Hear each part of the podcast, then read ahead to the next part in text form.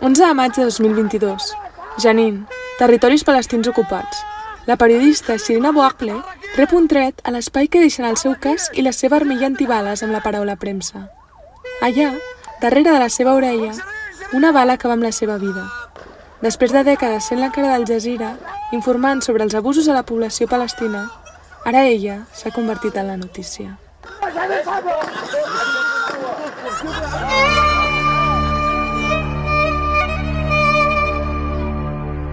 Aquell dia de fa exactament sis mesos va començar com qualsevol altre. Shirina Boakle i el seu equip d'Al Jazeera van sortir a gravar una incursió militar israeliana a la localitat de la Cisjordània ocupada. Els militars israelians els van veure desplegar el seu equip i començar a treballar. Per això, quan va arribar la bala que va fer callar per sempre la Shirin, els seus companys no van trigar a titllar-lo d'un assassinat deliberat a sang freda.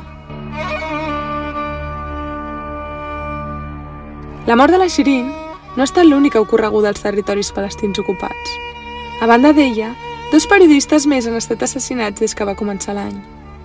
Desenes d'organitzacions locals internacionals, com ara Reporters Sense Fronteres, han denunciat l'entorn hostil en què es veuen forçats de treballar els i les periodistes palestins. La impunitat de l'exèrcit israelià en la violència que exerceix sobre els professionals de la comunicació no troba fi davant la inacció de la comunitat internacional milers d'activistes al voltant del globus, encara en dol per la tràgica pèrdua de la Shirin, exigeixen que els seus governs pressionin per a una major rendició de comptes a l'estat d'Israel, que garanteixi l'exercici ple de la llibertat de premsa als territoris palestins.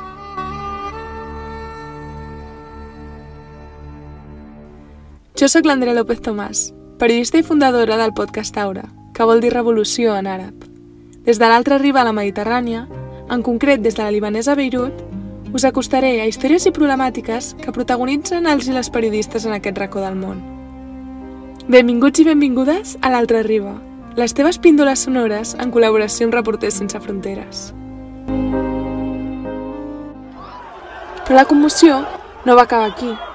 Durant la celebració del funeral de la Shirin, que va reunir milers de persones a tota Cisjordània, agents israelians fortament armats van atacar els assistents amb porres i el llançament de bombes sonores.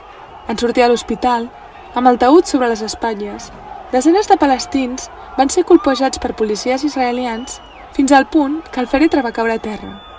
El poble palestí, en profund dol, no s'ho podia creure.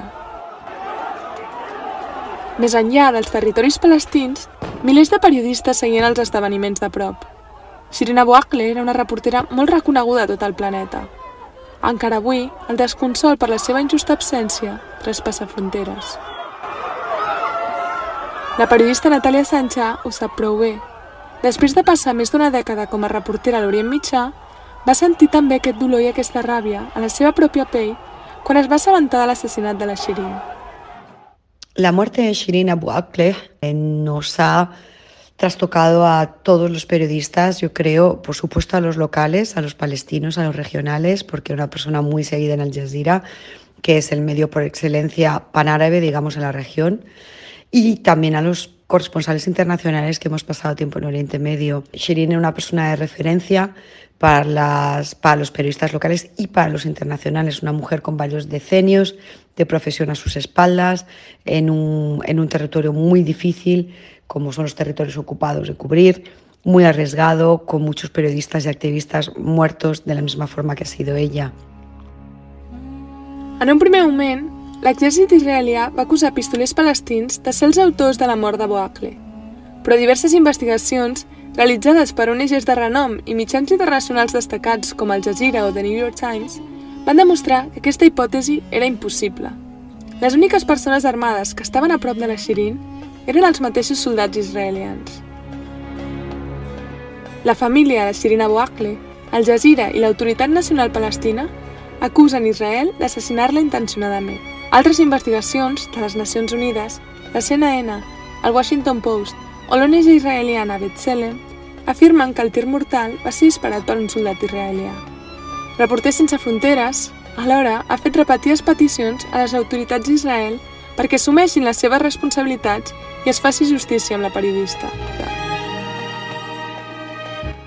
Al voltant del planeta va sorgir un reclam generalitzat i van aparèixer diverses iniciatives que buscaven aclarir què va passar amb la Shirin i que el seu assassinat no quedés impune. Natalia Sancha forma part de l'associació Contamos el Mundo, un grup amb més de 200 dones comunicadores internacional. Des de CM es van unir a aquestes peticions. Porque es una referencia para las jóvenes mujeres periodistas, para el mundo árabe y también compañera con una entereza profesional tremenda para el resto de periodistas, decidimos desde, desde la asociación Contamos el Mundo pues tomar una acción un poco más allá, que era denunciar su muerte, su asesinato en este caso, y pedir que se abriera una investigación independiente. La investigación, las conclusiones de investigación abierta por el ejército israelí es que posiblemente esa bala viniera de uno de sus soldados, mientras que las investigaciones alternativas que han hecho desde organizaciones de izquierda o organizaciones palestinas pues adjudican directamente que esa bala ha venido de un arma de un soldado israelí. Israel i Palestina ocupen els llocs 86 i 170, respectivament, de 180 països que ocupen la classificació mundial de la llibertat de premsa d'aquest 2022, que realitzi Reporters Sense Fronteres. Almenys 30 periodistes palestins han estat assassinats per part de l'exèrcit israelià des del 2000. En els darrers 4 anys, Reporters ha comptabilitzat més de 140 atacs a periodistes. A la Cisjordània ocupada, els i les periodistes són víctimes per partida doble de l'autoritat palestina i de les forces israelianes d'ocupació. A la franja de Gaza, que aquest any fa 15 anys sotmès al bloqueig, les ofensives militars israelianes i la política de Hamas amenacen la premsa. Al maig de l'any passat, els bombardejos israelians, que van acabar amb més de 250 vides a la franja, també van arrasar amb les instal·lacions que allotjaven 23 mitjans locals internacionals. Reporters Sense Fronteres ha demanat a la Cort Penal Internacional que investigui el que consideren crims de guerra. No són només les autoritats israelianes les que posen traves a l'exercici de la llibertat de premsa. A Gaza, ser periodista és perillós. Sospitosos de col·laborar amb Israel, els les periodistes pateixen obstacles en la seva feina per part de Hamas i de la jihad islàmica. Als territoris ocupats, la situació no deixa d'empitjorar. És que l'Autoritat Nacional Palestina tanca webs informatives crítiques i sotmet als i les periodistes a detencions i interrogatoris per exercir pressions sobre l'oposició política. Eso, por un lado, es un poco lo que intentábamos denunciar y sobre todo en, un, en una situación como son los territorios ocupados, en los que se, se, producen muchísimas violaciones de los derechos humanos a diario y en el que estos ojos y oídos, precisamente porque son creíbles, porque son legítimos, son más molestos que aquellos de, de pues, otros organismos que pueden ser más radicales, que pueden ser eh, tachados de terroristas para, para decir que no tienen ninguna legitimidad. Entonces es muy peligroso que a las voces eh, profesionales, creíbles, de periodistas eh, enteros y, y, profesionales, pues eh, se las acalle. Es algo que no se debería tolerar y sobre todo no mantener una política de doble rasero, de condenar eh, que en ciertos países se acalle la voz de estos, de estos periodistas y en Israel no, no se alce la voz. Esa es la importancia que queríamos transmitir de alguna forma. La mort de la Shirin és una pèrdua capdalt per al poble palestí. Aquesta corresponsal palestina-estatunidenca de 51 anys aconseguia transmetre els laments i les esperances de la societat palestina, perquè també eren els seus laments les seves esperances. Shirin vivia sota l'ocupació i durant dècades ho explicava davant de milers d'espectadors. El seu assassinat va encarnar els perills i les frustracions de viure sota l'ocupació militar israeliana, encara que la seva mort, almenys, sí que va aconseguir atraure l'atenció internacional, a diferència dels centenars de palestins assassinats en les últimes dècades. La tràgica pèrdua va posar el focus en totes les agressions que pateixen els i les periodistes palestines a l'hora d'exercir la seva feina. Per a ells, encara que també per als seus col·legues internacionals, la cobertura a manifestacions és extremadament perillosa. Pateixen detencions, agressions violentes, destrucció material, denúncies davant de la justícia i denegació d'acreditacions. A més, l'ús de bales reals per part de l'exèrcit israelià per dissoldre els manifestants infligeix ferides de gravetat als i les reporteres. הרי מרה, יש נוהל מאוד פשוט, תאשים את ישראל, Tot aquell soroll que venia des de diferents llocs del món va provocar per fer una reacció a Israel. Finalment, el 5 de setembre, gairebé quatre mesos després de la mort de la periodista, van confessar. En un comunicat, les forces de defensa d'Israel van dir hi ha una alta probabilitat que Boakle fos accidentalment atrapada per un tret dirigit cap als sospitosos identificats com a soldats palestins armats durant el foc creuat.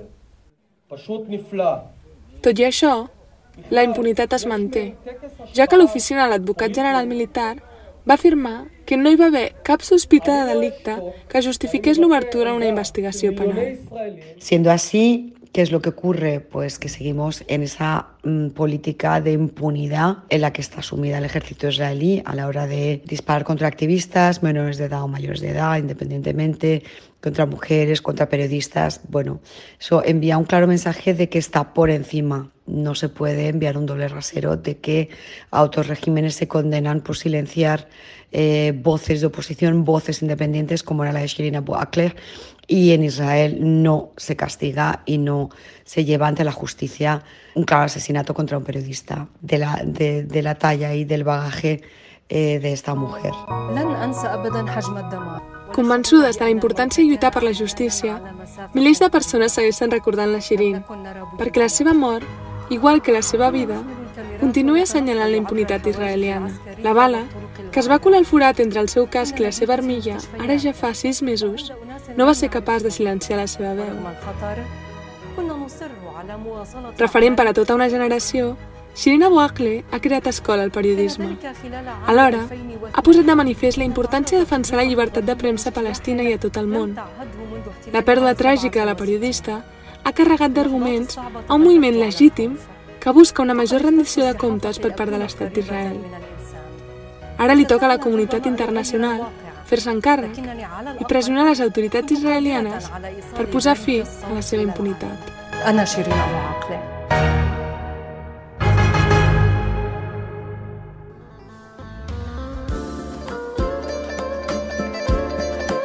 Us ho seguirem explicant des de l'altra riba, les píndoles sonores de Reporters Sense Fronteres.